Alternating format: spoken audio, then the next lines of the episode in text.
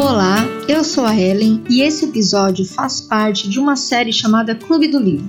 Aqui nós trazemos resenhas de livros que vão nos ensinar mais sobre quem Deus é, sobre quem nós somos e aprendermos juntas com tantos autores que têm escrito coisas tão boas. Durante esse período, estaremos estudando livros que falam sobre a nossa identidade em Cristo, para complementar aquilo que já tem sido falado. Você é o que Deus diz que você é e a nossa identidade nele. Espero que vocês gostem e eu estou muito feliz de retomar esses episódios.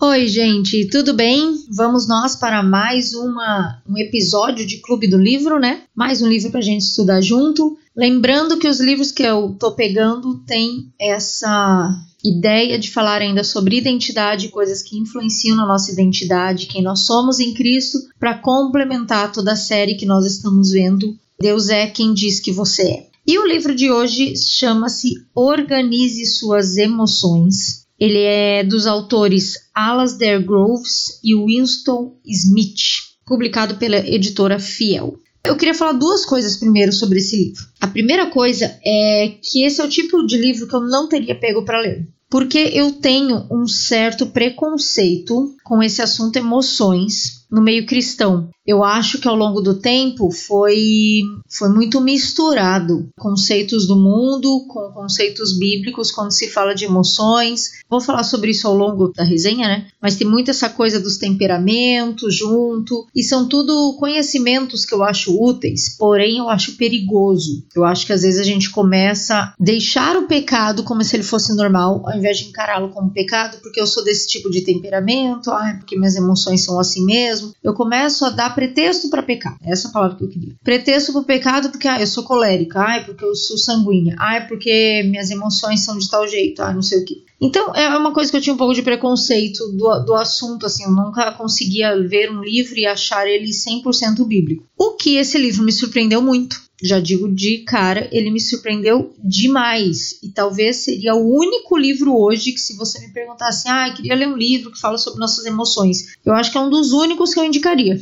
Um dos únicos mesmo. Tinha um bem antigo que não é publicado mais, então nem adianta eu falar aqui, mas esse daqui é um que eu indicaria. A outra coisa é que antes de ler esse livro, eu já tinha aprendido um conceito que eu tinha achado muito interessante. Que a pessoa falava assim: que a gente não controla nossas emoções, que a gente organiza elas. Antes desse livro, tá? Que tem o título Organize Suas Emoções. E o que, que era a ideia? Que emoções você não controla porque as emoções elas são impulsivas. É algo que você sente sem parar para pensar. Então, por exemplo, meu filho, né, tá correndo e ele cai, cai e bate a cabeça. Eu não paro e penso assim, puxa, deveria me preocupar. Puxa, devo ficar triste pelo machucado. Deixa eu pensar como vou me preocupar. Não, eu simplesmente é instantâneo. Meu filho caiu, bateu a cabeça na hora. Me vem uma preocupação do que, que aconteceu, me vem uma tristeza pela situação. As emoções elas são impulsivas, então você não controla as emoções. Agora você organiza. Por quê? Porque você não controla as emoções, mas você controla a reação. E você só consegue controlar a reação quando as emoções conseguem estar organizadas dentro de você. Para elas serem organizadas, você tem que entendê-las e processá-las. Então, ao longo do livro isso vai ficar mais claro. Mas a ideia é que, mesmo eu não controlando algo, eu tenho a capacidade, por exemplo, mesmo eu não controlando a ira que eu sinto quando alguém faz algo contra mim, eu tenho a capacidade de respirar fundo e, em segundos, processar aquilo para reagir de forma bíblica. Entende a diferença? E esse livro traz exatamente esse conceito que eu não tinha visto nesse livro ainda, eu tinha visto em outro lugar, que eu não lembro também.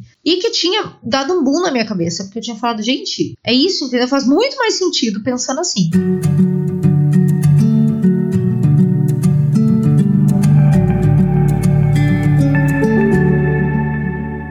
Então vamos lá. Organize suas emoções. O livro é dividido em três partes, tá? Daqui a pouco eu vou falar quais são elas. Mas logo na introdução, ele comenta por que, que ele escreveu esse livro. E eu achei extremamente interessante o que ele escreve aqui, então eu quero ler para vocês. Eles são conselheiros, tá? Cristãos e bíblicos. Então, ao longo do tempo, eles têm feito muito aconselhamento bíblico com pessoas, né? E daí ele comenta aqui: Ao aconselharmos ao longo dos anos, descobrimos que algumas vezes os cristãos ficam mais perturbados por suas emoções do que os não cristãos. eles frequentemente veem as emoções negativas, aquelas que descreveríamos como ruins, como sinais de fracasso espiritual. Ansiedade é a prova de que você não confia em Deus. Luto é o fracasso em descansar nos propósitos de Deus para a sua vida. Ira é apenas o velho egoísmo. Parece que os cristãos nunca estão lidando apenas com emoções negativas. Em vez disso, todo sentimento sombrio também traz consigo um sentimento de fracasso espiritual, culpa e vergonha por ter esse sentimento sombrio. Como resultado, as emoções negativas devem ser esmagadas e você deve arrepender-se imediatamente delas em vez de explorá-las. E elas só devem ser expressas quando cuidadosamente monitoradas e controladas. Na verdade, os cristãos às vezes se sentem inquietos mesmo com as emoções positivas. A felicidade deve ser examinada por medo de amar mais o presente do que quem dá o presente, ou seja, Deus. Uma sensação de realização ou de satisfação por um trabalho bem feito pode ser apenas um disfarce para o orgulho ou para receber o crédito por algo para o qual fomos apenas instrumentos. Se você se sente bem por muito tempo, isso pode significar que você é egoísta e não está em sintonia com as necessidades dos que os rodeiam. Eu achei interessantíssimo porque eu me vi nessa descrição. Eu acho que realmente a gente tem um, um problema de lidar com as nossas emoções, porque tem versículos bíblicos né, que falam: uh, o coração alegre formoseia o rosto, alegre-se sempre no Senhor, a alegria do Senhor é nossa força. E daí a gente pega esses versículos e acha que crente sempre deve estar bem. E daí emoções ruins que a gente considera ruins, como tristeza, como apatia, como ira, a gente acaba considerando como tudo pecado. E a gente não vê que essas emoções negativas também fazem parte de um todo que nos forma. E que nem tudo é pecado, que sentir essas coisas não é pecado e também não é sinônimo de fracasso. E inclusive existem lugares certos para isso, né? No luto, é muito estranho uma pessoa passar pelo luto sorrindo sempre feliz. Alguma coisa não fecha. Assim como é muito estranho a pessoa passar por um casamento desejado e esperado de uma forma triste, não fecha? Então não tem a ver com os sentimentos serem bons ou ruins, todos os sentimentos foram criados por Deus, essa é a grande questão. E assim também como sentimentos bons, parece que a gente tem um medo, isso que ele fala, de você sentir uma sensação de realização e satisfação por um trabalho bem feito e você já fica cuidando porque você não quer se vangloriar, você não quer ser orgulhoso. Gente, mas você fez uma coisa bem feita, é natural você ter aquilo, sentir aquele aquela sensação de puxa vida, eu consegui, eu sou bom nisso, eu dei conta de fazer isso, né? E como a gente demoniza essas coisas, e isso nos prejudica. Na verdade, isso nos prejudica muito. Então achei muito legal essa introdução dele. Aí a primeira parte, a parte 1, é entendendo as emoções. Então nessa parte toda, primeira, ele vai falar sobre essa questão da gente entender o que está acontecendo. E o capítulo 1, o título é Algumas vezes é bom sentir-se mal. E a primeira frase do capítulo 1 é Jesus chorou. Exatamente para já quebrar esse conceito que ele acabou de falar, ele já mostra que Jesus se sentiu mal. E daí ele vai para a história de Lázaro, né, onde fala que Jesus chorou, e daí ele comenta assim: Deus nos faz responder as coisas como elas realmente são. Os seres humanos devem ficar angustiados com o que é angustiante, horrorizados com a violência e o abuso, profundamente preocupados, chamaríamos de ansiosos, com a possibilidade de ferir alguém ou algo que amamos, irados com injustiças arrogantes. Não sentir dor quando alguém que amamos morre não se sentir desanimado quando nos encontramos caindo no mesmo padrão de pecado mais uma vez, não ficar chateado quando nossos filhos mentem ou se machucam, seria errado. Por ter sido feito à imagem do próprio Deus, isso significa que você foi feito para ver o mundo como ele o vê, para responder como ele responde, para odiar o que ele odeia e para desagradar-se com o que desagrada a ele. O que é muito legal desse capítulo? Porque ele vai mostrar que Jesus, por ser perfeito, foi exatamente por ser perfeito que ele chora quando Lázaro morre. Porque os sentimentos eles foram todos criados por Deus para serem sentidos no seu devido tempo, no seu devido lugar, como eu já tinha falado. E é isso que ele vai mostrar nesse capítulo, que às vezes é bom a gente se sentir mal e a gente precisa parar de demonizar esses sentimentos. E que, pelo contrário, quando a gente faz isso, a gente está mostrando a imagem de Deus em nós. Porque eu me frustro com aquilo que está caído, com aquilo que está torto, com aquilo que não deveria ser como é. Porque no mundo do Éden, no mundo da criação antes do pecado, as coisas deveriam ser certas, a justiça deveria ser feita, o mal deveria não existir. Mas após o pecado, tudo isso existe. E dentro de nós, como nós temos a imagem de Deus, a eternidade no nosso coração, esses sentimentos ruins demonstram que a gente está insatisfeito com esse mundo caído e que nós almejamos algo a mais. Entende como essa perspectiva muda tudo? Eu não sei para vocês que estão me ouvindo, mas para mim muda muita coisa. Me faz ver os sentimentos teoricamente ruins como algo quase glorioso e algo que me leva a ansiar por um mundo melhor, algo que me leva a olhar a eternidade com outros olhos. Então, essa introdução dele é muito interessante, introdução esse capítulo é muito interessante para já nos dar uma real disso. O capítulo 2 ele vem falar o que são as emoções. E daí ele usa quatro pontos para nos explicar o, o que, que elas são, né? para que, que elas servem. Então ele fala sobre comunicar, que as emoções comunicam valor, e dele diz que nossas emoções expressam nossos próprios amores e valores. Então, sempre que eu sinto algo por alguém ou por alguma coisa, eu estou comunicando valor daquilo, né? Se cai um prato, quebra um prato aqui em casa e eu só ponho ele no lixo, ai, tudo bem? Eu estou comunicando o quê? Tá bom, esse prato não tinha importância. Agora, dependendo do prato que cair, eu vou sofrer, eu vou ficar triste, apesar de ser só um prato. Mas porque aquilo tem uma importância, provavelmente tem um apego emocional, provavelmente tinha uma história. Mesma coisa com pessoas. As minhas emoções, como eu reajo a algo que acontece com alguém, ou a forma como eu lido com o sofrimento do outro, fala muito sobre a comunicação que eu estou querendo dar do valor que aquela pessoa tem. E daí os exemplos mais básicos, né? Eu vejo o sofrimento do mundo e eu me sinto doída, né? Tipo assim, você vê uma reportagem na televisão, você fala, puxa vida, né? Que tristeza. Mas passa dois minutos, você tá lá comendo um sorvete bem feliz, você já nem lembra o nome da pessoa da reportagem. Por quê? Porque apesar de você se entristecer, você não tem um vínculo com aquela pessoa. Então o valor que você dá pro sofrimento dela acaba sendo muito pequeno. Agora, quando eu falo do sofrimento da minha família, dos meus irmãos, dos meus amigos, a coisa é diferente. Eu processo aquilo por muito tempo, eu sinto a dor por muito mais tempo. Então nossas emoções, elas comunicam valores. Outro ponto é relacionar. Nossas emoções nos ajudam a nos conectar. Exatamente o exemplo que eu dei anterior. É pelas emoções que a gente demonstra empatia e conexão com aqueles à nossa volta. Se nós temos amizade ou não, se nós temos um carinho ou não, se nós sabemos ser empáticos no sofrimento ou não. Emoções nos motivam, e daí entra essa questão do motivar. E ela fala que as emoções nos motivam muitas vezes a mudança. Então, por exemplo, a ira ela te motiva a não deixar a coisa como está. Se você vê uma pessoa espancando uma criança, você vai ficar tão irada que o teu ímpeto é fazer algo para que aquilo pare. E isso é bom. Essa motivação que as emoções trazem, elas são boas. De novo, tá? Nós vamos falar daqui a pouco que nem sempre a reação é boa, mas a motivação que uma emoção me traz ela realmente é boa. Muitas vezes a emoção da felicidade, da alegria, quando você está num momento de êxtase, assim, vivendo o melhor momento da sua vida, como a gente fala, normalmente te motiva a ser mais generoso,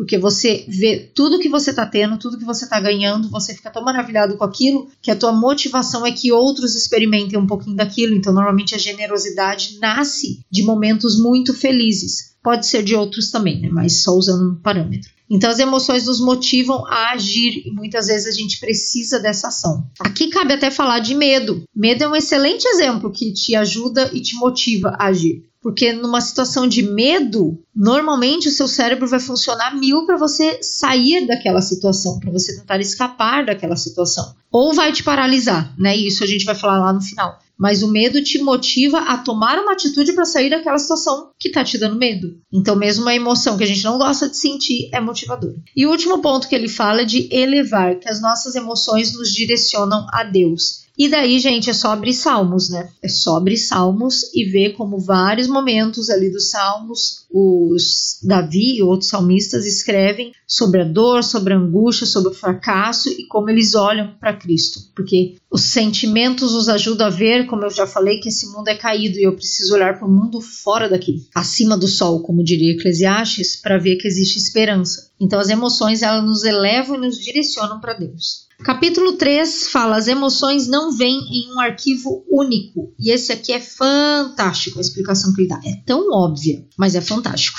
Primeira coisa que ele quer dizer com isso é que assim, não tem como a gente achar que a gente consegue ter uma estabilidade emocional. Isso também é uma falácia, tá? Uma mentira. Falar assim, ah, não, você tem que aprender a ter estabilidade emocional no sentido de você sempre ser estável, você sempre é alegre, você sempre é uma entusiasta, você sempre é otimista. Isso não existe. Isso não existe. É impossível. E um dos motivos que eu posso afirmar que é impossível é porque nós não somos imutáveis, só Deus é. Isso é um atributo exclusivo de Deus. Nós somos mutáveis, a gente muda a cada segundo e as nossas emoções mudam junto. Na verdade, é a mudança das emoções que fazem muitas vezes a mudança da nossa forma de agir e no nosso coração. Então, as, as emoções elas não são um arquivo único, não tem como ser uma coisa só o tempo todo. E dele tem uma frase aqui excelente que ele fala assim: Emoções mistas são a resposta correta a um mundo confuso. A vida nesse mundo significa que as glórias deleitosas do trabalho das mãos de Deus sempre têm o respingo da lama do pecado e do sofrimento. Eu vou repetir isso. Emoções mistas são a resposta correta a um mundo confuso.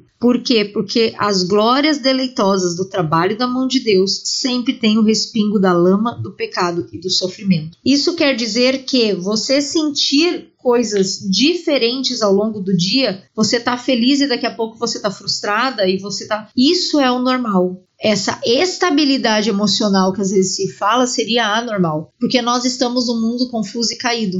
E viver numa estabilidade emocional é algo que eu só consigo imaginar no céu. O céu eu consigo imaginar eu vivendo em constante contentamento, eu vivendo em constante paz, eu vivendo em constante alegria, eu vivendo em constante adoração, Entende? Porque lá não vai mais existir os respingos da lama do pecado. Mas enquanto estamos aqui, é impossível. E daí o que é legal desse capítulo? Que daí ele dá um exemplo sobre os jatos de tinta. Que ele fala o seguinte: que desde que você nasceu, você é como um balde que está recebendo jatos de tinta de várias cores. Então você recebe o jato azul da alegria, e daí você recebe o jato vermelho da raiva, e daí você recebe o jato amarelo do contentamento, e você recebe o jato verde da frustração. São vários jatos de tinta de várias cores. E essas cores elas vão se misturando e é elas que vão tornando você quem você é. Entre cores escuras e claras, tonalidades maiores e menores, é isso que vai formando você. E esse balde, ele vai se enchendo ao longo da sua vida e ao longo do dia ele recebe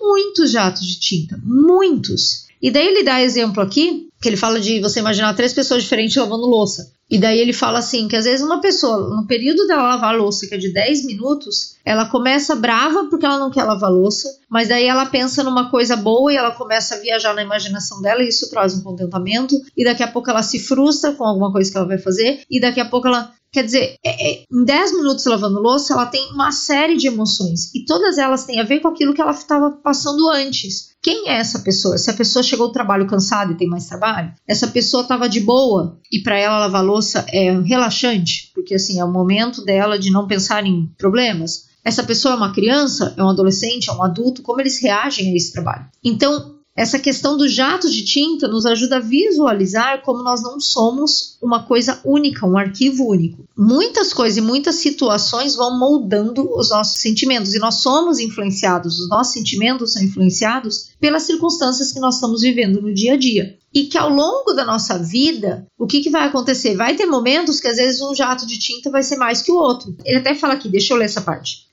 Ele fala assim, ó: De tempos em tempos, é claro, um aspecto de seu mundo toma o centro do palco e uma única emoção domina. Casamentos, funerais, presentes especiais de aniversário e perder a bolsa têm uma maneira de captar toda a sua atenção. No entanto, mesmo esses surtos repentinos de uma só cor esmagam e definem a mistura por apenas um momento. Eles não se derramam em um balde vazio. Cada um de nós contém uma piscina emotiva que tem recebido esguichos de tinta desde o dia em que nascemos. Isso é, mesmo que quando eu perdi alguém que eu amo, mesmo quando eu estou passando pelo momento do luto, provavelmente esse jato de tinta do luto ele vai ser maior, ele vai ser mais intenso, mas ele não vai perdurar para sempre, porque junto com esse jato de tinta da dor, da perda, vai vir vários outros. Vai vir também o da frustração, vai vir o da, da decepção, vai vir, por incrível que pareça, sim, o da alegria de ter podido viver com aquela pessoa, se é uma pessoa que me traz boas lembranças. Em alguns casos, vai vir o de alívio, porque aquela pessoa me trazia trabalho, ou me trazia más lembranças, ou era um problema na minha vida. Enfim, gente, N histórias que a gente pode falar de como os sentimentos eles vão variando. E mesmo que eu tenha um jato de tinta que domina ali, ele não vai ficar por muito tempo. E o que eu achei muito legal desse capítulo é que ele me lembra uma música. Eu não sei se vocês conhecem, mas se você não conhece, coloca depois no YouTube, escreve assim: música tapeceiro. Essa música fala sobre como Deus vai criando e construindo a nossa vida como uma obra de tapeçaria. E daí tem um, um, ponto da música que ele fala assim: Minha vida é obra de tapeçaria, tecida em cores alegres e vivas, que fazem contraste no meio das cores nubladas e tristes. Se você olha do avesso, nem imagina o começo. No fim das contas, tudo se explica, tudo se encaixa, tudo coopera para o meu bem. Quando se vê pelo lado certo, todas as cores da minha vida dignificam a Jesus Cristo, o tapeceiro. Eu acho fechou tão bem com essa música. Eu amo essa música, eu sei ela todo decor. Mas fecha tão bem porque fala: minha vida é obra de tapeçaria tecida em cores alegres e vivas que fazem contraste com o quê? Com as cores nubladas e tristes. É assim. A nossa vida é assim. E quando você olha, muitas vezes você não entende, que é o que acontece, às vezes a gente não entende nossas emoções. Por que, que eu tô me sentindo assim agora se eu deveria estar tá me sentindo do outro jeito? Por que, que eu não consigo me sentir como eu queria? Só que no fim das contas, tudo se explica, tudo se encaixa e tudo coopera para o meu bem e tudo traz glória para o tapeceiro ou para o manuseador do jato de tinta. Achei muito legal esse exemplo dele. Eu acho que clareia a nossa mente de uma forma muito boa, muito boa.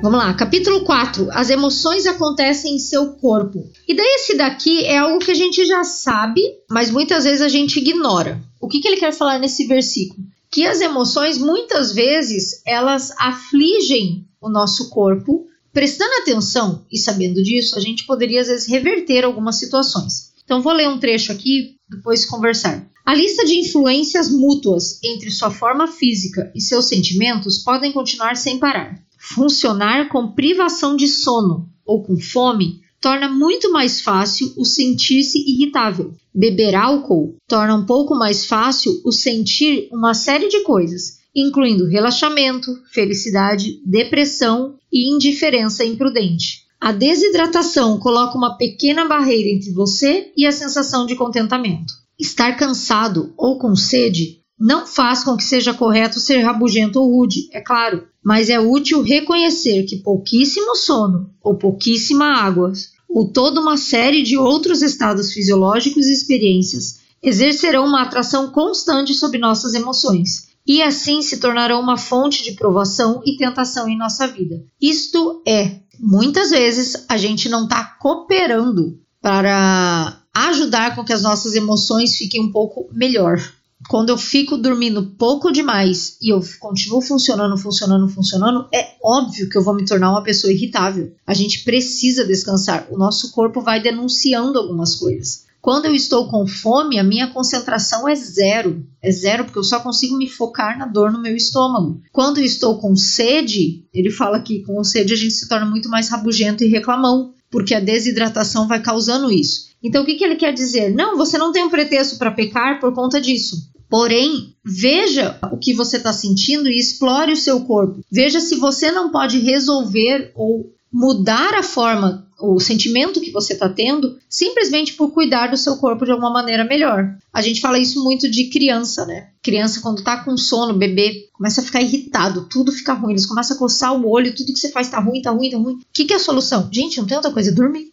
É dormir, entendeu? Você tem que pôr a criança para dormir. Só que nós adultos ficamos exatamente assim, só que a gente continua funcionando, continua funcionando. Ou tá com fome, e em vez de ir lá comer, não, vou terminar isso, vou fazer tal. Daqui a pouco você tá mal-humorado, brigando com todo mundo, não consegue fazer o que você queria, quando a coisa mais espiritual que você podia fazer era parar, comer um lanche, esperar dar 20, 30 minutos e voltar a fazer. E daí o teu corpo vai te ajudar a ter umas sensações melhores, né? E uma coisa que eu acho legal é exatamente que ele enfatiza essa questão do pecado. Eu não posso usar isso como pretexto. Também é o que a gente fala de criança, né? Aquela coisa, a criança tá fazendo birra, né? Desobedecendo. O que, que a gente fala? Ah, ela tá com sono, né? O sono não é pretexto para pecar. Porém, eu posso ajudar aquela criança a pecar menos se eu manter uma rotina com ela. E daí ele fala isso aqui. Ele diz assim, ó. Precisamos lembrar que entender a mecânica do cérebro não é o mesmo que entender como viver corretamente diante do Senhor. Embora isso possa ajudar a saber o que está acontecendo com o nosso corpo,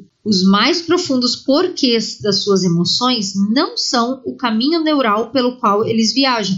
Ao contrário, os mais profundos porquês são as coisas para as quais a Escritura aponta: o amor e a adoração do nosso coração e o fato de você ser portador da imagem de um Deus emocional. Isto é, não tem pretexto para pecar. O teu coração, ele é um coração idólatra e ele é um coração que vai procurar coisas para se satisfazer. Então nós precisamos lembrar que sim, nosso corpo trabalha para nos ajudar ou nos prejudicar, mas eu não posso usar isso como um pretexto para dizer eu sou assim mesmo. Ah, é porque eu não dormi. Ah, é porque eu não sei o que. A gente tem que saber que nós temos que buscar toda a nossa fonte de emoção no Deus emocional que nos criou e não nas circunstâncias, né? Porque as circunstâncias podem se tornar terríveis por muito tempo. E daí você vai ficar pecando por muito tempo, entendeu? Não, não tem como, né? Um exemplo que eu posso dar aqui pessoal meu foi quando a maioria de vocês acho que sabe, né, da questão de quando a minha casa pegou fogo, vai fazer quase um ano já, faz um ano em agosto. E aquela foi uma situação de pressão extrema, extrema para lidar com o psicológico e para lidar com o emocional. E eu podia usar aquela situação para ficar murmurando o dia inteiro. Falar assim: não, gente, mas também olha a minha situação. Olha que o trabalheira que eu tô tendo. Todo dia trabalho para limpar essa casa. Todo dia não sei o quê. Olha o que aconteceu. Eu poderia usar a situação para deixar com que o sentimento de frustração, de fracasso e de reclamação mesmo imperasse no meu dia a dia. Porém, pensa, foram quatro meses para recuperar minha casa. Imagina eu quatro meses murmurando, reclamando. Então, não, não dá. Porque os mais importantes porquês da minha vida não estão na situação da minha casa queimada, elas estão em Deus que me criou. Então, apesar disso, você precisa focar em Deus, achar contentamento e ter os sentimentos corretos. Não pode ser um pretexto para o pecado. Acho que ficou claro, né? Capítulo 5. Você se identifica com os outros quando sente como eles. Esse aqui nem tem muito o que eu falar, na verdade, ele vai falar aqui bastante sobre a questão da empatia. E eu gostei desse capítulo que ele fala que isso é prática. Que aprender a sentir como os outros, aprender a empatia é uma prática que você tem que exercitar, não é algo natural. Os nossos sentimentos, eles tendem a ser autocentrados e não outrocentrados. Então você aprende a sentir como o outro. O que, que é isso? Você se identifica com os outros quando você sente como eles? É você ter esse treino de olhar para o outro e para o sofrimento do outro como algo que você pode ajudar a levar a carga. E isso tem muito a ver com o que a gente fala hoje na sociedade, né? A gente olhar para os outros e sentir a dor, não apenas resolver o problema. Porque resolver o problema muitas vezes é fácil, mas o problema vai voltar, porque eu não senti a dor, eu não senti o peso, eu não fui na raiz do problema para realmente tentar vasculhar e resolver, né? Então, por exemplo, exemplo bem básico, mas eu posso chegar e doar roupas para uma pessoa da rua. Isso é fácil eu fazer. Difícil é eu sentar, conversar com essa pessoa, tentar entender a história dela, tentar entender onde ela se perdeu nessa história para ela estar na rua, o que, que aconteceu, o que, que aconteceu com ela em termos de não se sentir mais útil para ter um trabalho. Ela quer trabalhar? Se ela não quer, por quê? Isso é um exercício de empatia para eu conseguir chegar no coração da pessoa e sentir realmente como ela. Isso é uma coisa que a gente tem que treinar dentro de casa. Nós, muitas vezes, nossos filhos, principalmente, chegam pra gente com problemas que pra gente é tão banal.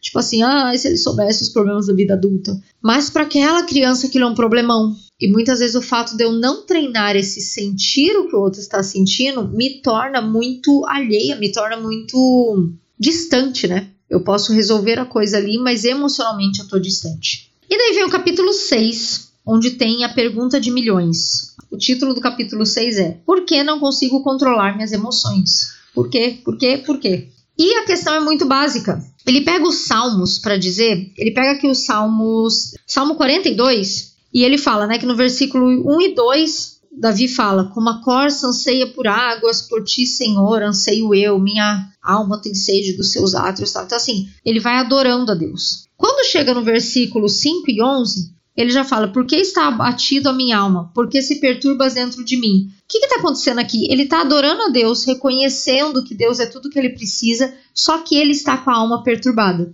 E ele pergunta para ele mesmo: por que você está abatida? Tipo, se eu sei que Deus é toda a fonte da minha adoração, se Deus é tudo que eu preciso, se eu sinto essa presença dele, por que, que eu não consigo sentir diferente? Se eu sei de tudo isso, por que, que eu não consigo sentir isso? Por que, que, a minha alma continua batida? Por que, que tá, tá, pesado? E daí ele fala que essa falta de mudança imediata no sentimento do salmista não significa que sua batalha seja inútil. Tampouco significa que ele está lutando mal. Significa simplesmente que ele é humano e que o mundo ao seu redor deve mudar a um nível significativo para que suas emoções mudem. Agora presta atenção nessa frase. Deus nos deu emoções que, na verdade, são projetadas para não mudar, a menos que aquilo que amamos mude ou que o que está acontecendo com o que amamos mude. Vou repetir. Deus nos deu emoções que, na verdade, são projetadas para não mudar, a menos que aquilo que eu amo mude ou aquilo que está acontecendo com o que eu amo mude. E isso aqui é uma virada de chave fantástica. Por que, que nós não conseguimos controlar nossas emoções? Porque nós adoramos o que adoramos. Então, eu preciso que aquilo que eu amo mude, ou o que está acontecendo com aquilo que eu amo mude, para que as minhas emoções sejam controladas. Senão, não vai dar certo. Ele continua falando aqui. Embora ninguém possa negar que o controle ou a fuga possam assegurar temporariamente emoções mais confortáveis é a adoração do nosso coração e não nossas emoções ou situações que mais frequentemente precisa ser mudada. Uma vez que vimos como nosso amor e nossa adoração produzem emoções, faz sentido que, quando nosso coração é remodelado, nossas emoções sigam esses passos. Quando nosso coração é remodelado, nossas emoções sigam esses passos. Por exemplo, vou dar o exemplo da ira, que eu acho que é o melhor aqui para explicar isso. Quando alguém faz algo contra mim que eu acho injusto, meu marido chega em casa e solta os cachorros, né? Fica bravo, solta as frustração dele do dia todo em cima de mim.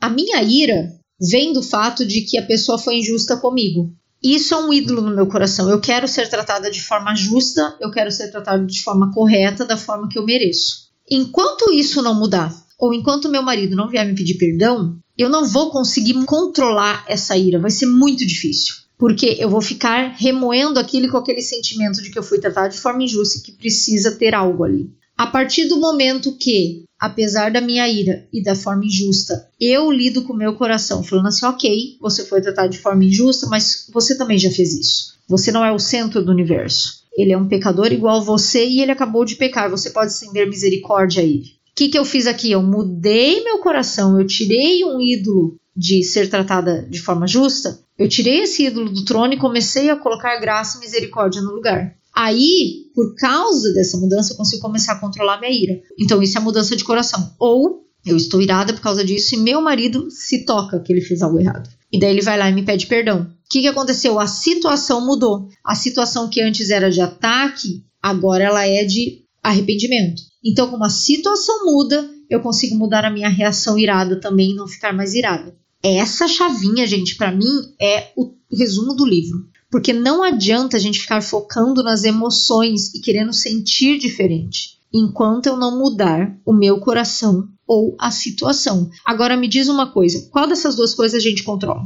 Eu consigo controlar a mudança no meu coração ou eu consigo controlar a mudança da situação? A gente só consegue mudar o nosso coração eu não tenho controle da situação. A situação normalmente eu vou depender ou do outro ou de Deus. Então, não adianta focar também na situação. Eu preciso focar no meu coração. E aqui a gente entra no assunto de ídolos e iria longe. Porque é bem isso. Eu sempre preciso processar. Por que, que eu estou sentindo o que eu estou sentindo? Que ídolo está ali? O que o está fomentando esse negócio? E isso não é só com a relação à ira. Pode ser, por exemplo, falar do luto, né? O luto traz sentimentos muitas vezes de injustiça no sentido de que como eu perdi essa pessoa? Por que, que eu perdi essa pessoa? Isso é injusto. Eu lembro quando meu pai faleceu, eu tinha 26 anos e minha filha, primeira filha, tinha 4 meses. E eu lembro que por muito tempo eu fiquei perguntando: puxa vida, por que agora? Agora que eu tive minha primeira filha, a neta dele, ele não vai conhecer. Tipo, ele conheceu ela bebê, mas ele não vai conviver com ela. Agora que eu ia mandar videozinhos, ia ligar falando as coisas. Não vai ter. Minha filha não vai ter vô.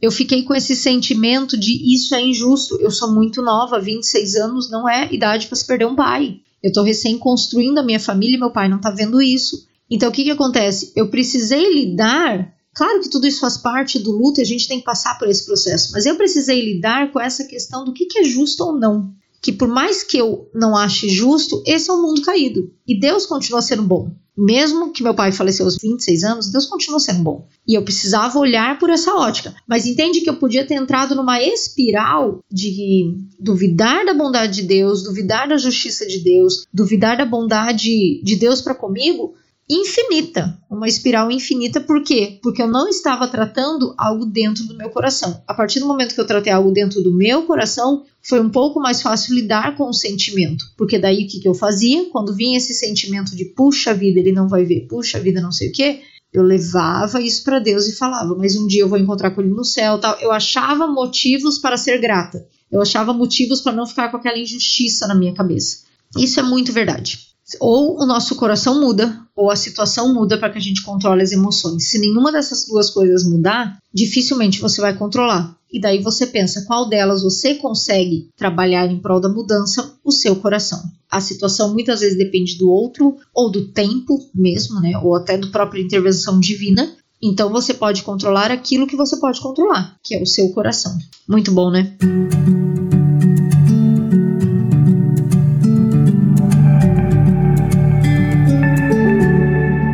Agora vai começar a parte 2. Se parte 1 um ele falou entendendo as emoções, agora a parte 2 é lidando com as emoções. Essa parte 2 ele já começa falando sobre duas armadilhas. E daí ele vai trazer o que são essas duas armadilhas para nós. Ou é o hiperemocionalismo ou o estoicismo. Hiperemocionalismo é aquele que diz: coloque tudo para fora, porque as emoções são tudo. E o estoicismo é aquele que diz: engole o choro, porque não, não, não tem que sentir isso. O que, que é o problema dos dois extremos, né? Ele trata aqui os dois como extremos. O que, que é o problema do hiperemocionalismo? Vou ler um trecho aqui. Colocar os sentimentos à frente da qualidade de seu caráter, à frente da fidelidade de sua obediência a Deus, à frente da profundidade de seus relacionamentos com ele e com outros, até mesmo à frente dos sentimentos dos outros. É o oposto do que a Escritura nos chama a fazer. Quando a gente tem esse ímpeto de você tá sentindo, você tem que sentir. Bota para fora, desabafa. Sabe esse negócio?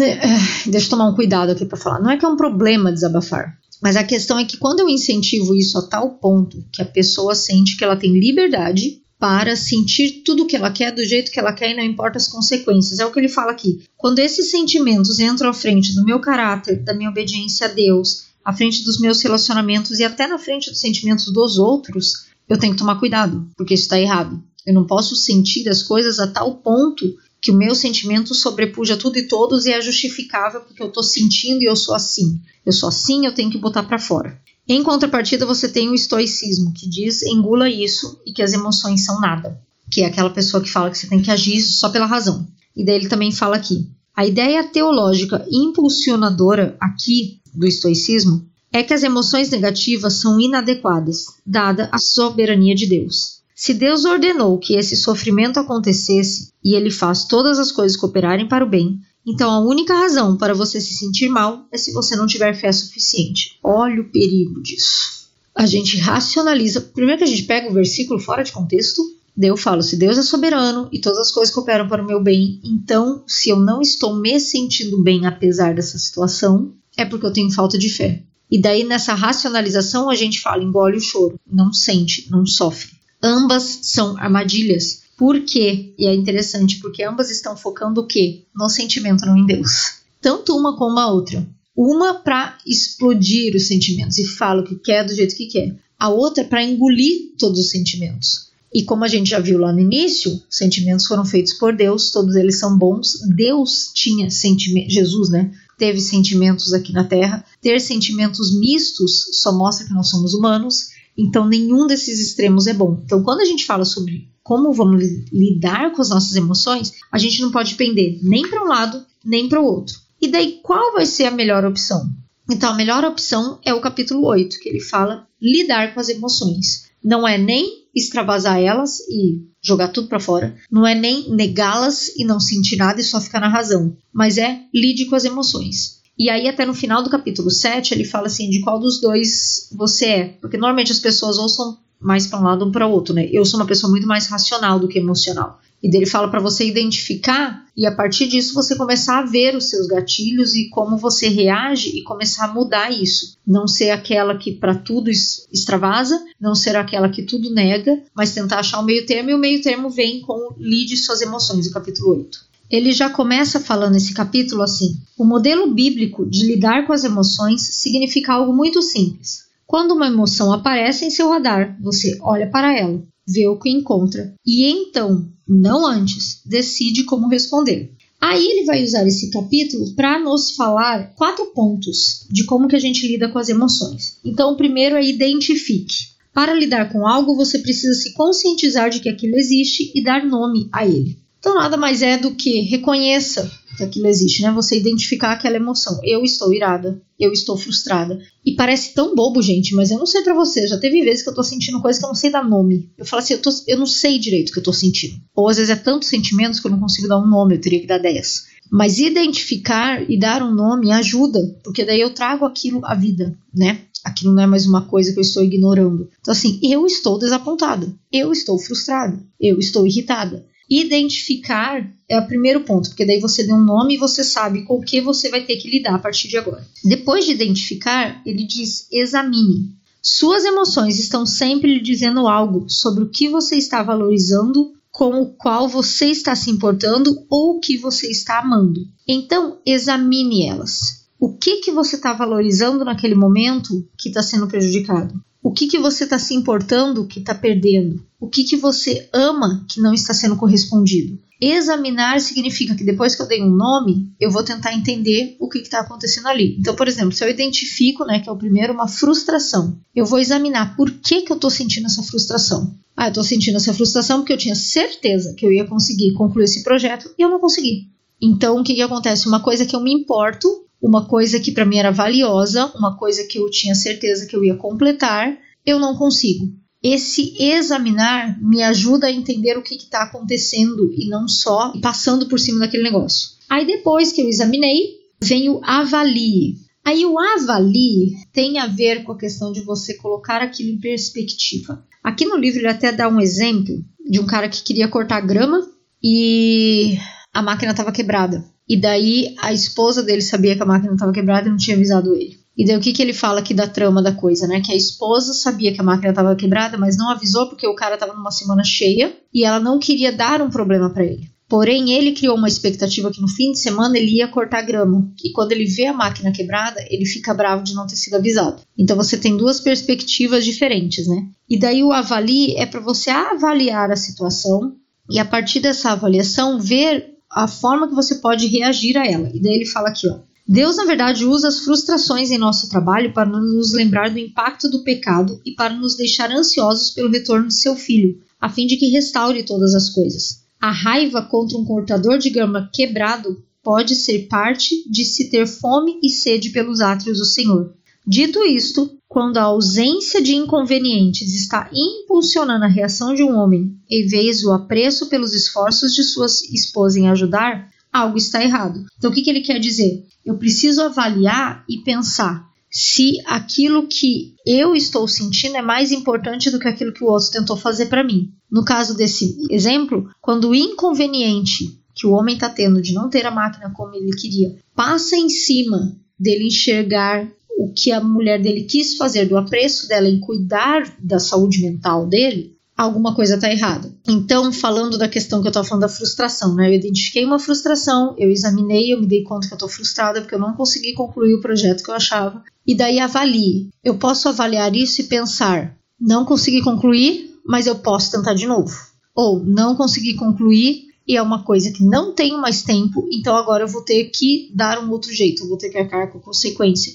Quando eu avalio, eu faço aquilo que falou no capítulo anterior, né? Eu lido com o meu coração, com os meus ídolos e coloco isso numa perspectiva correta do que, que eu vou fazer a partir daí. E aí sim vem o último ponto que é agir. Aí você vai agir de acordo com essa avaliação que você fez. Então, por exemplo, eu estava frustrada porque eu não concluí um projeto e eu avaliei que eu não vou ter tempo para concluir. Não tem mais o que fazer. Como que eu vou agir? Agora eu vou agir com o meu coração que é perfeccionista, que queria ter feito o negócio, sei lá eu, Eu vou agir de acordo com esse meu coração, eu vou entender e aceitar que aquele projeto não será concluído e eu vou falar com o meu chefe, eu vou falar com o meu professor, eu vou ver qual outra opção eu tenho. Ou eu avaliei que não foi concluído, mas eu tenho tempo hábil. Eu vou ter o dobro do trabalho, mas eu tenho tempo hábil. Então eu vou agir de acordo. Eu vou mandar embora a preguiça, a procrastinação, o sentimento de queria só pôr as pernas para cima e vou trabalhar com afinco para concluir aquele projeto.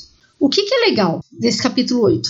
Que ele nos dá esses passos para a gente fazer. Isso não é uma coisa da noite pro dia, tá? Vai ser um treino, né? A gente vai ter que cada vez lidar com isso e trabalhar nesse sentido. Mas o legal do capítulo 8 é que ele acaba e você já cai logo no 9. E um é dependente do outro.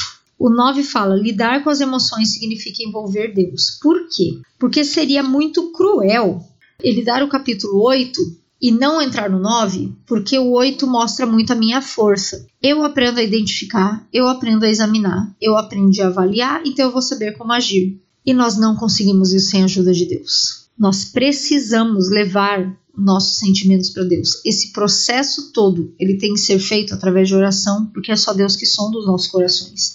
Então, aqui nesse capítulo, lidar com as emoções significa envolver Deus, ele fala assim: a razão mais comum de escoltarmos nossas emoções a outros lugares é que nunca nos ocorre levá-las a Deus. Não confiamos a Ele nossas emoções porque Ele parece irrelevante ou presumimos que devemos nos organizar antes de irmos até ele. Muitos de nós, mesmo aqueles que leem a Bíblia todas as manhãs, agimos como se nosso tempo devocional formal fosse a única fatia do nosso dia em que deveríamos ou poderíamos interagir com Deus. E daí o que ele quer falar aqui é exatamente isso que a gente deve ficar em comunhão com Deus às 24 horas do nosso dia, pedindo que ele nos ajude a lidar com isso. Aqui no final desse capítulo ele fala assim: Portanto, não guarde seus sentimentos para si mesmo, nem sequer identifique, examine, avalie e haja por conta própria.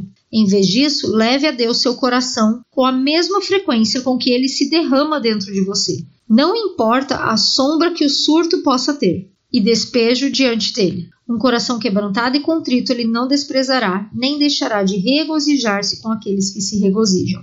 Excelente! Na verdade, aqui a tônica é: aprenda a fazer isso, avalie, examine, haja, identifique, mas faça tudo isso debaixo da oração, sabendo que os seus sentimentos têm que ser levados a Deus. Não é porque você vai se tornar um mestre nesses quatro pontos que você vai dar conta sozinho. Não vai, não vai. A gente sempre precisa de Deus para nos ajudar a sondar e a lidar com as nossas emoções. Capítulo 10 vai falar lidando com os relacionamentos e daí aqui eu vou passar meio rápido, porque na verdade ele dá um tipo um roteirozinho para você seguir sobre quando você vai falar com alguém sobre como você está se sentindo, né? Então a importância de você se certificar de que aquilo que a pessoa falou foi aquilo mesmo, que você não entendeu errado. Você mostrar para ela quando você fala isso, eu me sinto assim, como você se sente. Então ele dá tipo um roteiro de como você seguir nos relacionamentos para ter uma conversa de formas que você consiga tanto identificar aquilo que você está sentindo, como demonstrar para a pessoa e tentar chegar num, num, ponto em comum. Capítulo 11 sobre nutrir emoções saudáveis. Aqui é muito legal porque ele vai falar da questão de o que, que você pode fazer para nutrir emoções saudáveis. E daí ele dá alguns pontos. O primeiro é ler a Bíblia. Gente, esse nem preciso falar, né?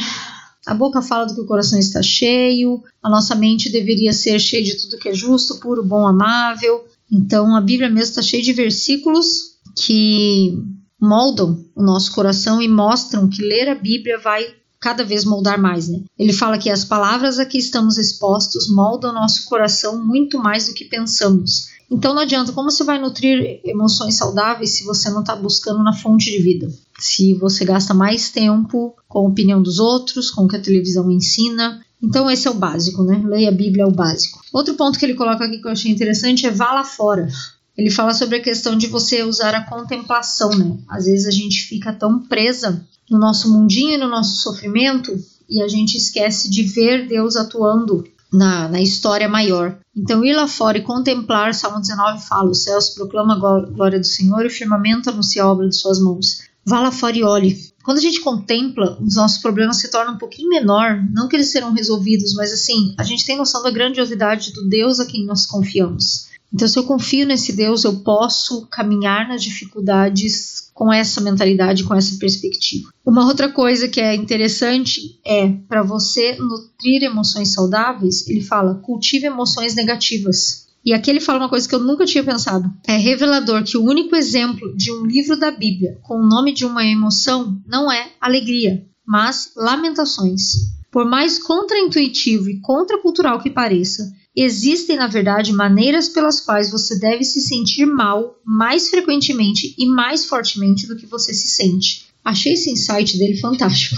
Realmente, não tem nenhum livro na Bíblia que fala alegria, felicidade, mas o único que fala de sentimento, o nome é Lamentações, mostrando que o lamento tem o seu lado bom. Tem sentimentos que a gente considera ruins, que na verdade são bons da gente sentir, porque eles vão nos levar para perto de Deus. Tem um trecho aqui também que eu queria ler que ele fala assim: Quando amamos apaixonadamente e perdemos algo ou alguém, nosso pesar é uma prova do bom trabalho de Deus na criação da pessoa ou do tesouro que perdemos. Permanecer presente com a dor da perda, como faz o lamento, é, de uma forma estranha, reconhecer a bondade de Deus ao dar o presente em primeiro lugar. O padrão bíblico não é se livrar das perdas e seguir em frente. Pelo contrário, devemos lamentar com uma dor honesta a injustiça da morte e a destruição das belas criaturas de Deus, especialmente seus frágeis filhos. Se você ama verdadeiramente os outros como Cristo chama a amar, então você também lamentará verdadeiramente quando o mal de vários tipos se abater sobre eles. E daí ele comenta alguns, algumas emoções negativas que a gente deve alimentar, que a gente deve nutrir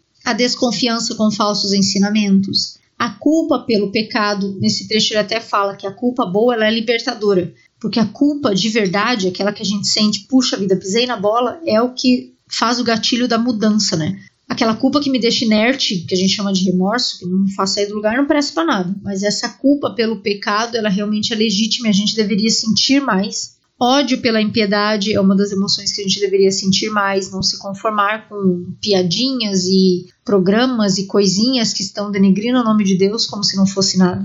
Outra coisa que ele fala é construir altares, é você ter aqueles memoriais na sua casa que lembram daquilo que Deus já fez. Aqui em casa eu tenho, até já escrevi sobre isso no Instagram, um quadro que mostra várias coisas assim que foram milagres que Deus fez na nossa vida, com várias situações mas você pode ter qualquer tipo, né? Pode ser um quadro com um versículo que marcou para sua família, é ter um álbum de fotos onde mostra um período de doenças, um período de dor, às vezes até a lembrança na casa de alguma situação que, que teve. Esses memoriais nos ajudam a lembrar daquilo que Deus já fez. Então, em momentos em que a gente está enfrentando outras lutas, a gente olha para essas coisas e vem à memória toda a fidelidade e bondade de Deus. E isso ajuda a gente a nutrir sentimentos bons durante um período ruim da nossa vida, né?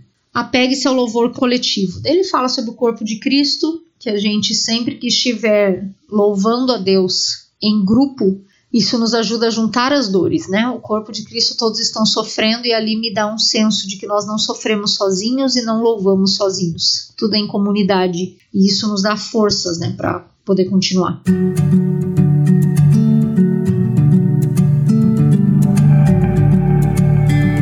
Vem o capítulo 12, que ele fala sobre não alimentar emoções não saudáveis. E daí, na verdade, esse capítulo, a tônica é o que você deve dizer não, que você deve abolir da sua vida. Algumas coisas que às vezes a gente alimenta e que a gente não deveria alimentar. Então, a primeira delas é: eu sou minhas emoções. Diga não a pensar e agir como se você fosse suas emoções. Quando falamos com as pessoas que se sentem mais sobrecarregadas por suas emoções, elas sentem como se essas emoções representassem quem elas são, ou como se as emoções fossem o verdadeiro eu delas. Mas você é mais do que aquilo que você sente. Quando nos identificamos em demasia com nossas emoções, começamos a distorcer nossa perspectiva da realidade. Isso aqui é muito legal, porque na verdade aqui entra o que eu falei lá no início sobre aquela questão dos temperamentos que é o perigo que eu acho. Quando eu começo a me classificar por determinada coisa que na verdade tem a ver com emoção. De novo, eu acho muito legal a gente conhecer os temperamentos e se avaliar para a gente saber as reações mais naturais que nós vamos ter, né? Por exemplo, se eu sei que eu sou sanguínea, eu sei que a minha reação natural vai ser de tentar reagir a alguma coisa, a resolver aquela coisa, diferente de um fleumático, que talvez o fleumático vai ser aquele que vai ficar mais no canto, vai deixar o outro tomar a frente primeiro e tal. Eu não entendo muito, tá? Pode ser que até tô trocando os nomes aqui. Mas o grande perigo para mim é quando eu uso isso para não mudar e me definir assim. Então eu tenho alguma reação e falo assim: ah, não, mas é que eu sou colérica, por isso que eu sou desse jeito. Eu não consigo controlar minha boca porque eu sou colérica, porque eu sou sanguíneo, porque eu tenho que falar ai, não, eu não consigo me dar bem falando com as pessoas ou fazendo amizades porque eu sou muito tímida, porque meu temperamento é mais fleumático, então eu sou mais quieta no meu canto e tal. Então é isso que eu quis dizer, entendeu? Quando a gente fala sobre temperamentos, a gente tem que cuidar para não se definir por aquilo que na verdade são emoções que eu tenho e que elas não me definem. Nós somos muito mais do que as emoções. Eu posso entender que eu pendo para um lado mais do que o outro e isso me ajuda também né, em todo aquele, aquele esquema que ele falou de identificar, avaliar, para poder agir, mas eu não posso estabelecer que eu sou isso e ponto, porque de novo nós podemos mudar sempre, porque Deus muda o nosso coração. Mudando o nosso coração, como a gente já viu, a gente é capaz de mudar até as nossas emoções. Outra mentira que a gente acredita: eu preciso agir agora. Diga não às ações precipitadas. Isso aqui é muito legal, que ele fala assim: em nossos relacionamentos, a necessidade imediata é desacelerar e não acelerar. É interessante que a própria natureza de Deus seja tardia e deliberada. A Escritura descreve Deus como tardio em irar-se. Você vê quão Deus é diferente de mim? Poderíamos dizer o mesmo da alegria. Um senso maníaco de sentir-se bem pode nos compelir a fazer promessas que não somos capazes de cumprir e compras que não podemos pagar. Isso eu achei muito legal, que é o desacelere. Desacelere. Você não tem que resolver isso agora, você não tem que lidar com isso nesse exato minuto. Você pode desacelerar, avaliar, identificar, pensar sobre, sejam coisas boas ou ruins. E eu gostei do exemplo que ele deu, né? Que fala que Deus é tardio em irar-se. Nós somos muito rápidos em nos irar. Muito rápidos. Deus é rápido em dar graça e misericórdia. Exatamente o contrário do que nós fazemos. E ele deu exemplos bons também. O fato de eu estar muito feliz pode fazer eu agir de formas erradas. Pode fazer eu ir lá fazer compras que eu não consigo pagar porque eu preciso me sentir bem e as compras vão me ajudar nesse sentimento. Ou com a questão da comida. Eu estou frustrado, estou ansiosa e o que, que faz eu melhorar é comer uma barra de chocolate. Desacelere, não acelera. Você não tem que resolver aquilo agora nesse segundo. O outro é eu não deveria estar sentindo isso. Diga não à vergonha e à autocondenação. Aqui ele fala uma frase também muito boa. Quando dizemos ouça suas emoções, não estamos dizendo concorde com elas. Estamos dizendo interprete-as. Torne-se emocionalmente letrado. Traga suas emoções para estar em contato com os seus outros sentidos e com o que você sabe sobre si mesmo, sobre Deus e sobre os outros, quando você estiver emocionalmente carregado. Então, ao invés de falar, não devia estar me sentindo assim, pensa sobre aquilo, traz isso à tona, pensa por que, que você está sentindo assim, interprete as emoções e aprenda a ler o que, que elas estão querendo te dizer também. Isso vem de encontro com o que eles já falaram, não existe emoções ruins, existe a forma de reagir a elas e nós temos que aprender a lidar com isso. Outro ponto para não alimentar emoções não saudáveis, isso é tudo ou nada. Diga não ao pensamento preto no branco, ou tudo ou nada. O pensamento do preto no branco sempre exacerba e intensifica as emoções. Pensamentos extremos produzem emoções extremas. Fato, né, gente? Sempre que é tipo assim, ou é tudo é nada, tudo que é extremo, tudo que é demais, tudo que é intenso vai provocar emoções extremas. Então, aprender a ter um pouco mais de, de graça também conosco para que a gente não fique nesse negócio assim, ah, eu consigo tudo ou nada, ou eu faço tudo perfeito, ou também não faço nada. Sempre, sempre os extremos são ruins, né? Não, não tem outra forma, não tem outra forma. Aí vem para a parte 3, e a parte 3 ele vai falar lidando com as emoções difíceis. Aí ele vai falar sobre medo, ira, luto, culpa e vergonha. Esse aqui eu não vou falar de cada capítulo, tá? Mas um resuminho que eu coloquei aqui no meu livro que eu achei interessante é só para a gente entender. Medo é um sentimento que a gente tem de algo que eu amo está sendo ameaçado. Então, sempre que você tem medo, algo que você ama está sendo ameaçado. Às vezes é a sua própria vida. O medo de avião vem porque eu tenho medo do avião cair e eu morrer. Então, eu amo a minha própria vida. O medo do sequestro dos meus filhos vem porque eu amo meus filhos, então eu tenho medo dessa ameaça contra a vida deles. Então eu achei legal essa perspectiva que nos ajuda naquela questão do identifique, avalie, eu acho isso muito útil.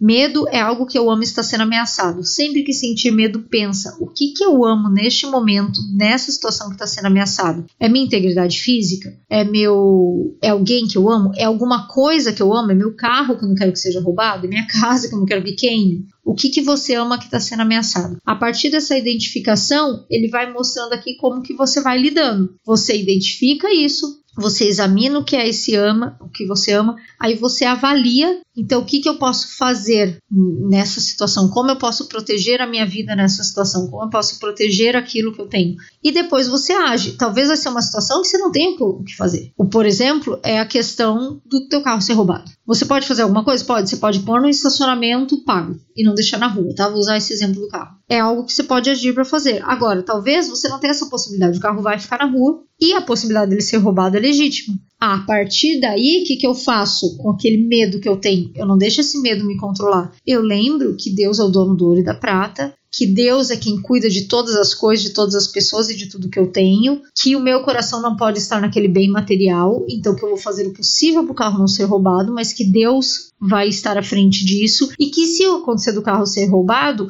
o meu coração não está naquilo, aquilo não era o meu tesouro. Então, qualquer medo, se você conseguir avaliar algo que eu amo está ameaçado e você começar a fazer esse processo a partir disso, você vai ver como ajuda. A questão dos filhos é a mesma coisa. Nossa, medo de meus filhos estarem na escola e entrar um atirador, né? Tem acontecido isso, acho que todas as mães aqui têm esse medo agora. Ok, o medo é legítimo. Então eu identifiquei ele, eu examino ele. Aí eu avalio quem cuida dos meus filhos. Os meus filhos são propriedade minha? Eu sou soberana sobre a vida deles? Então, a partir daí, eu levo meus filhos na escola. Eu levo para uma escola que eu vejo que se importa com a segurança, eu faço o que está no meu controle e depois eu oro e entrego para Deus. Então, entendem mais ou menos? Então, medo é algo que eu amo está sendo ameaçado. A ira, algo que eu amo está sendo ofendido ou injustiçado.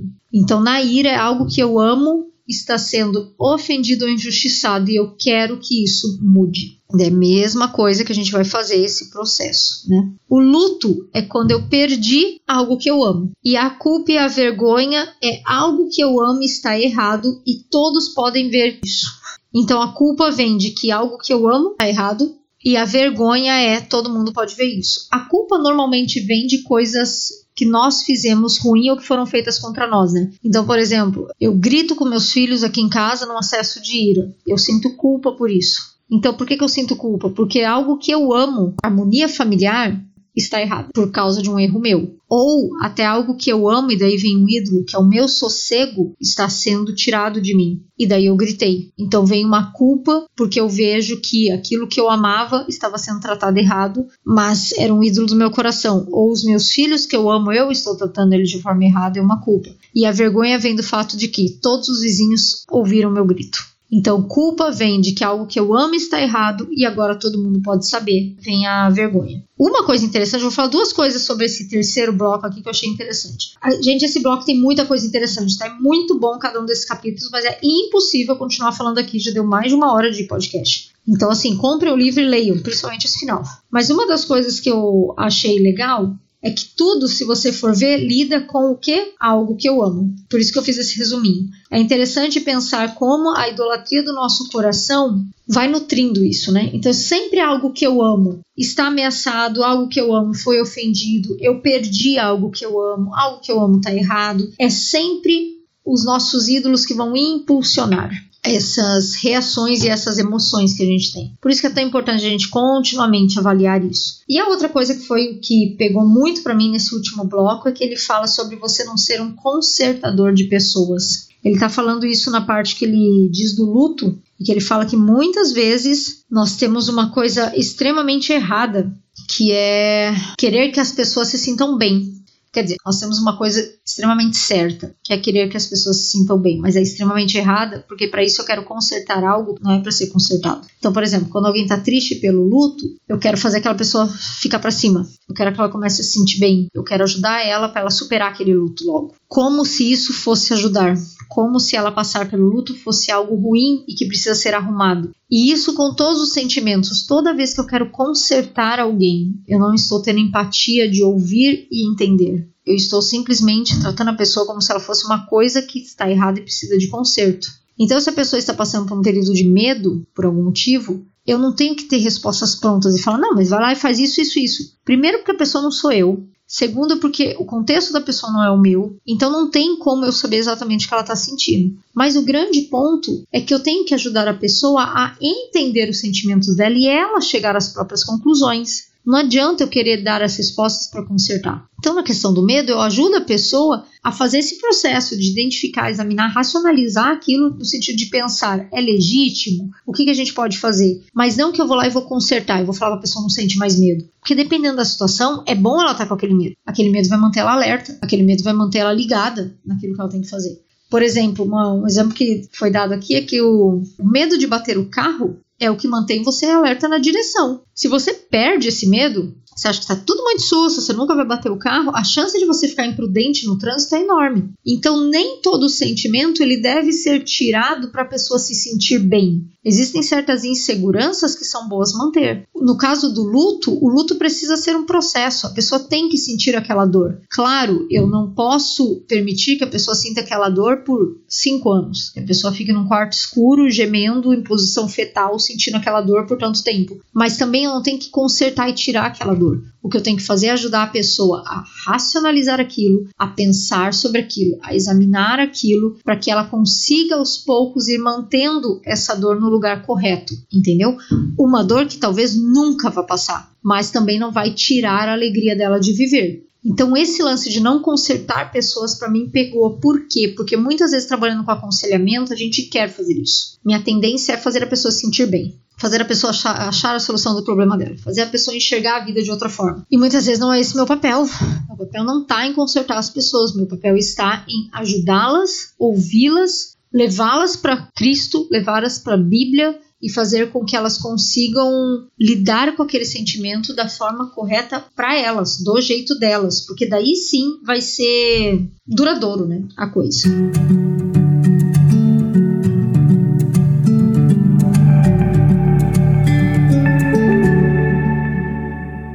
Chegamos ao final, capítulo 11, que chama Um Museu de Lágrimas. E daí aqui eu adoraria ler o capítulo todo para vocês, mas não tem como. Ou melhor, capítulo 17, tá, gente? Falei o número errado. Capítulo 17, Um Museu de Lágrimas. Eu achei fantástico. Fantástico pelo seguinte. Eu sempre acreditei que o céu é um lugar onde não teremos dor e sofrimento. Ponto. Isso é fato, né?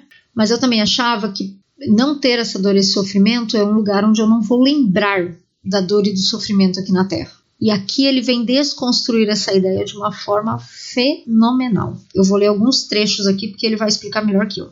A ideia de que no céu nós nos esqueceremos de todas as coisas ruins feitas contra nós é plausível e confortadora em certo nível.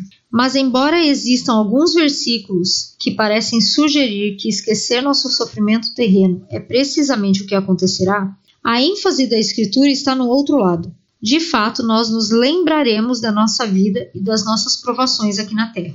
E isso será belo. Mas como isso é possível? O motivo pelo qual seremos capazes de nos lembrar da nossa dor sem revivê-las, ou sem que isso envenene nossa alegria celeste, é porque o próprio Deus escolheu não esquecer ou apagar a realidade da dor. Mas, em vez disso, ele a leva em seu coração. Ele de fato enxugará toda lágrima quando retornar mas ao mesmo tempo ele promete guardar nossas lágrimas em um odre, por causa do seu amor e sua compaixão por você. Isso está em Salmo 56, 8. De alguma forma, o céu será um lugar onde as nossas tristezas serão totalmente e completamente consoladas, além de profunda e eternamente lembradas. Nossas lágrimas aguçam nosso apetite pelo céu. Em última análise, porém, nossas lágrimas empalidecem em comparação com as lágrimas de Deus. A coisa verdadeira e que nos deixe de queixo caído é a seguinte: a dor de Jesus em seu tempo na terra o marcou. A Bíblia nos diz que Cristo será eternamente o cordeiro que foi morto. As cicatrizes dos pregos que o prenderam à cruz estão nos pulsos dele agora, nesse momento, enquanto você lê essas palavras, e elas sempre estarão lá. Você consegue captar que nosso Deus não apenas assumiu a carne, mas também as cicatrizes para sempre? Como podemos fazer qualquer coisa que não seja adorá-lo diante de tal amor? Isso significa que as suas cicatrizes e lágrimas de dor desta vida, enquanto você confia e espera pela redenção nele, também serão gloriosas. Assim, embora nossos sofrimentos serão dissipados de tal forma que não podemos imaginar agora, isso não se dará ignorando-os ou empurrando-os de lado. Em vez disso, adoraremos com uma alegria da qual as maiores emoções agora são apenas um vislumbre fugaz, precisamente porque nossas tristezas, medos, fracassos miseráveis e vergonhas foram maravilhosamente redimidos. De fato, ser o redimido é, por definição, ser aquele que conhece a perda e a dor de uma forma que impulsiona o amor e a admiração por nosso Salvador que nos libertou. O que eu acho fantástico dessa linha de raciocínio dele é que você vai se lembrar dos sofrimentos que você teve aqui na Terra quando você estiver no céu. Mas além de você não senti-los mais, você vai se lembrar deles de uma forma gloriosa, porque você vai ver onde você está. Sabe aquele negócio que fala que no final tudo vai fazer sentido?